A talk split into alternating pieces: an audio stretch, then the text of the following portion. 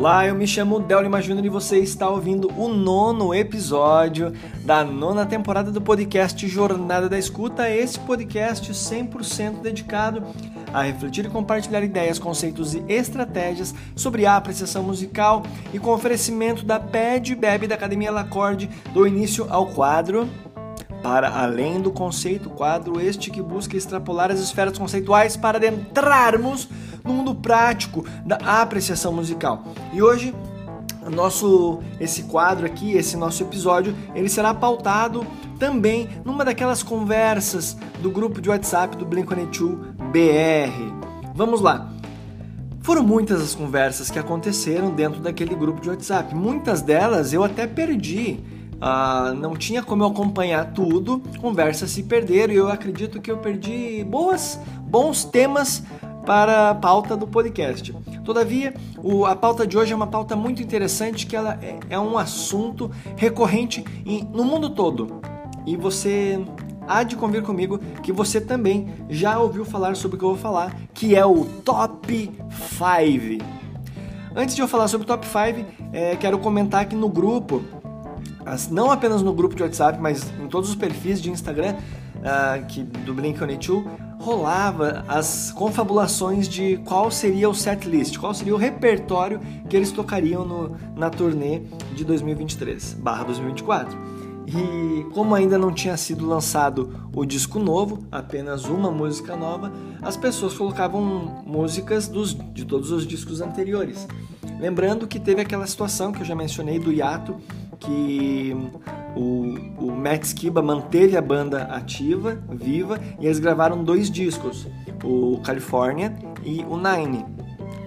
E, e é engraçado que as pessoas colocavam a, a, as confabulações delas, o setlist, sempre com os discos do que o Thomas fez parte, o Nine e o California não faziam muita presença, salvo raras exceções, é, a maioria das, das das listas não continha música desses dois discos onde Matt Skiba fez parte. Vamos lá, agora vamos para o top 5.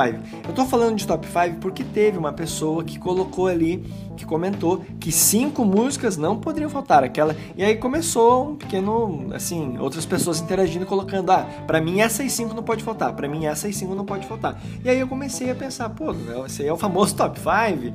Então, isso é muito interessante porque primeiro, primeiro de tudo, de onde, onde, de onde veio essa ideia de top 5 no mundo, de maneira geral? Você sabe? Pois é, infelizmente eu também não sei. Top 5, quem foi a primeira empresa, primeira, quem do setor da indústria do entretenimento criou o tal do top 5? A gente pode confabular que foi a Billboard, talvez, a revista Rolling Stone, sei lá.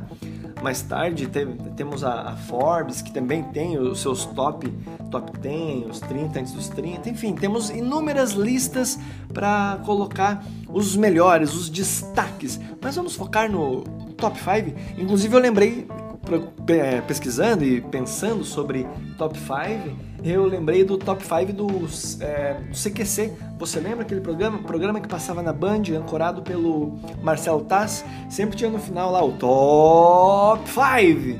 Então hoje nós vamos falar sobre top 5. E para mim é uma parada muito bizarra. Não sei se para você é muito legal isso, mas para mim é algo muito estranho. É, é, é algo que não convence. Uh, por quê? Eu comecei a pensar, não me convence a partir deste momento que eu comecei a pensar. Eu nunca tinha parado para pensar sobre top 5. E eu comecei a observar que é muito complexo montar um top 5. Ah, claro, depende da perspectiva, é, muito, é tudo muito relativo, mas de um modo geral é complexo você montar o teu top 5. E, e eu comecei a observar um padrão, porque eu escrevi no, no Google Blink-182 Top 5. E apareceu aqui alguns sites colocando as top, top 5, né, top 5 músicas do Blink-182. E eu abri, eu abri aqui três, não, tem cinco? ah, que irônico, tem cinco sites. top 5 sites falando sobre os top 5 do Blink-182. Tá, brincadeiras à parte, top 5. Eu vou falar sobre top 5 e a gente já vai entrar na nossa prática, tá bem? Então vamos lá. Pesquisando sobre isso, é, eu comecei a pensar sobre o meu top 5. E eu senti certa dificuldade de montar o meu top 5, porque cada música tem uma uma representação simbólica na minha biografia. Eu já falei sobre isso, não vou falar novamente, mas cada música tem um significado, ela tem uma, eu tenho uma experiência diferente com cada música. Então, assim como, assim como de fato é, mas, e aí eu comecei, caraca, quais são minhas top 5? E aí a gente acaba caindo numa, numa pequena armadilha é, da nossa memória, do nosso cérebro, da nossa mente, que a gente naturalmente vai começar a criar um top 5 a partir daquilo que a gente tem mais intimidade. Não necessariamente porque é melhor, porque foi a mais impactante ou porque tem um significado extremamente profundo. É porque a nossa memória vai puxar rapidamente as que a gente tem mais afinidade, enfim, estão mais aquecidas, mais na pontinha da memória. E aí, tanto é que eu nem fiz a minha lista. Eu, eu passei adiante isso e aí foi onde eu comecei a pesquisar na internet os top 5 do, do Blink-182, segundo algumas referências aqui. E e aqui eu tenho duas listas. Ah, engraçado, tá? Eu abri duas listas que é da mesma, da Billboard. É, e é engraçado que nessas duas listas elas não são iguais. Percebe? Então, tipo, top 5 depende do momento, depende do hype da banda, se a banda tá fazendo muito sucesso, se ela tá vendendo muito, se ela, sabe? Depende de uma série de fatores. Se ela já se tornou um clássico e aí você vai fazer um, enfim, a revista, no caso, faz uma matéria sobre a banda, sobre o artista e acaba, claro, que o top 5 sempre vai ter os medalhões, como diz um amigo meu, os medalhões, as músicas mais conhecidas. E, e essa é a primeira, primeiro, primeira evidência, fato que eu trago aqui nessas listas. Inclusive, eu vou deixar esses links aqui na descrição do episódio para você, caso você queira é, dar uma olhada depois, dar uma lida também, tem, tem texto, enfim, que vai construindo a ideia, fala um pouco sobre a música. Se você tiver esse interesse, vai que você que está me ouvindo também é um aficionado, um fã de Blink-182, uma alegria imensa estar falando com você. Caso você não seja esse aficionado, fã de Blink-182 e quiser dar uma espiadinha por curiosidade e também, claro, escutar as músicas, porque eu não vou apertar play em, em música alguma aqui. Então, se você quiser conhecer as músicas que estão no top 5, top 5 Aí você pode dar, entrar no link e dar um, o play ali, tá bem? Então vamos começar com ah, vamos começar com essa lista bem aleatória aqui de um site que eu nunca tinha visto, que é All Punk Up, All Punk Up, All Punk Up, All Punk Up. Enfim, eu vou, enfim, esse é o nome do site, tá ali o link. E aqui temos o top 5 deles. E olha só, o top 5 eu vou fazer do quinto ao primeiro, como comumente é feito. Em quinto lugar, First Date. First Date, a primeira marca, número 5. A número 4, Josie. Ah, tá. I'm so sorry. Aqui é o Top 5 Blink-182 Music Videos. São os videoclipes. Ah, garoto! Eu tinha visto isso e tinha me esquecido aqui, mas é isso aí, os Top Five Music Videos, os videoclipes do Blink-182. Mas tudo bem, acaba que é muito parecido com as outras listas de apenas música. Então, número 5, First Date. Número 4, Josie. Número 3, Adam Song. Número 2, The Rock Show. E número 1, um, What's My Age Again. Ok, número 1, um, What's My Age e número. Olha que interessante, nessa aqui não tá All Small Things. Tudo bem. Então aqui nós temos a primeira lista, a segunda lista, olha que bacana, nós temos aqui uma lista da Billboard, da Billboard, enfim, muito conhecida, a top 5 aqui, começando pelo quinto primeiro, Número 5, Up All Night. Número 4, The Rock Show. Número 3, What's My Age Again, que ocupou o primeiro na lista anterior. Número 2, I Miss You. Número 1, um, All the Small Things. Ok. Você, se você não conhece Blink, talvez não faça muito sentido tudo que eu vou falar. As músicas que eu tô falando, mas se você tem noção de que é Blink, você já flagrou, já compreendeu o padrão aqui. Então agora nós temos aqui mais uma lista do site Genius, genius.com. Genius Top 5 Blink-182 Songs. Olha que interessante. Aqui vamos fazer também de baixo para cima, né? De, do 5 primeiro. Número 5. Feeling This. Número 4. Cadê você, número 4? Adam Song. Número 3. What's My Age Again? Mesma, mesma classificação do Billboard. Número 2, All Small Things, agora assumindo o segundo posto, no Billboard era primeiro. E em primeiríssimo lugar, I Miss You. E é muito interessante os critérios que colocam essas músicas em top 5. O que, quais são os critérios? O que, o que você está balizando, analisando para criar o teu top 5? Vamos para o último top 5. Eu falei que eram cinco sites, mas o outro ali é um site que não dialoga com o que nós estamos falando, apesar de ter Blink-182 está aqui na, na parada, porque é top 5 é, bandas. Enfim, outra história. Vamos colocar aqui então. Essa aqui, a garoto. Deixa eu só verificar. Ó, aqui nós temos uma outra lista da Billboard que já não é a mesma sequência. Olha que louco. Na primeira lista que eu falei ali estava Up All Night, da Billboard. Agora aqui começa no, em quinto lugar Adam Song. Eu sei que pode estar tá parecendo confuso esse episódio para você. Se você não conhece Blink, meu, deve ser uma doideira agora. Mas vem comigo, vamos lá. Última lista então, que é da Billboard também. Top 5. Número 5, Adam Song. Número 4, I Miss You. Número 3, Bored to Death, primeira música que aparece no top 5 que não faz parte dos discos que o Thomas DeLonge faz parte. Essa agora é do disco do que o Matt Skiba faz parte, Bored to Death. Número 2, What's My Age Again. Número 1, um, All the Small Things. Ok, vamos lá. Uh, Rápida reflexão, vamos para a prática e vamos para o momento jabá. Ok, então, rápida reflexão.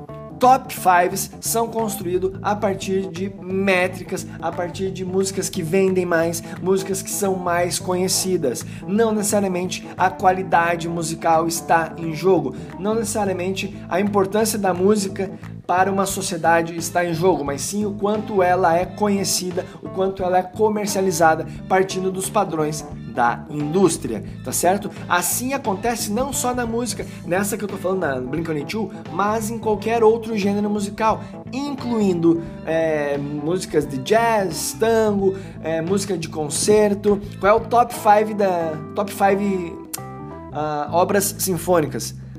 Serão certamente músicas que vendem mais, músicas mais conhecidas, eu tenho certeza absoluta disso.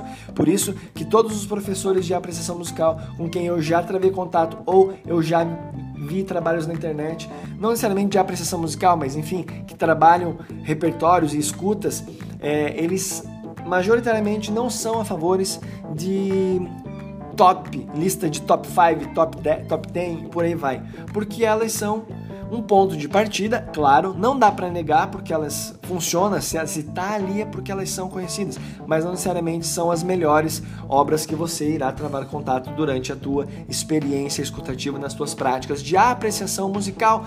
E aqui então, Blink-182 é muito curioso que as músicas que ocupam o primeiro e o segundo lugar fazem um revés entre All the Small Things, I Miss You, What's Made Game, que são músicas extremamente conhecidas do Blink-182 tá certo? Então, top 5 para mim é um mais um produto, mais uma, um invólucro dentro da indústria para que você tenha é, uma um como é se fala um norte, uma orientação para você então consumir esse produto chamado música. Agora vamos para a nossa prática.